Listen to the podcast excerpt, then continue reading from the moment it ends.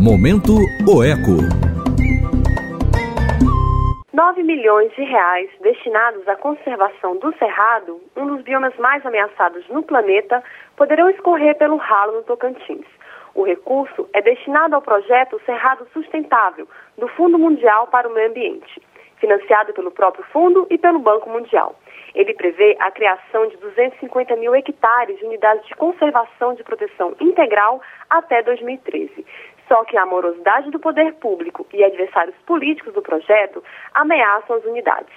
Em 2004, estudos apontaram três áreas como prioritárias para a conservação no Tocantins: Serra da Cangalha, Interfluvio Tocantins Paranã e Vale do Rio Palmeiras.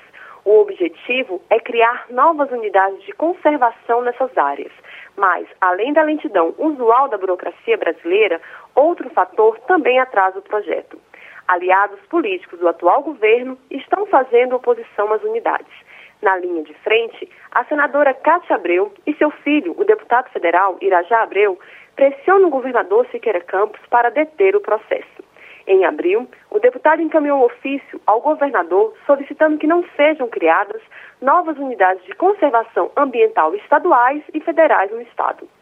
No documento, ele justifica que o Tocantins já possui 50% das suas áreas protegidas.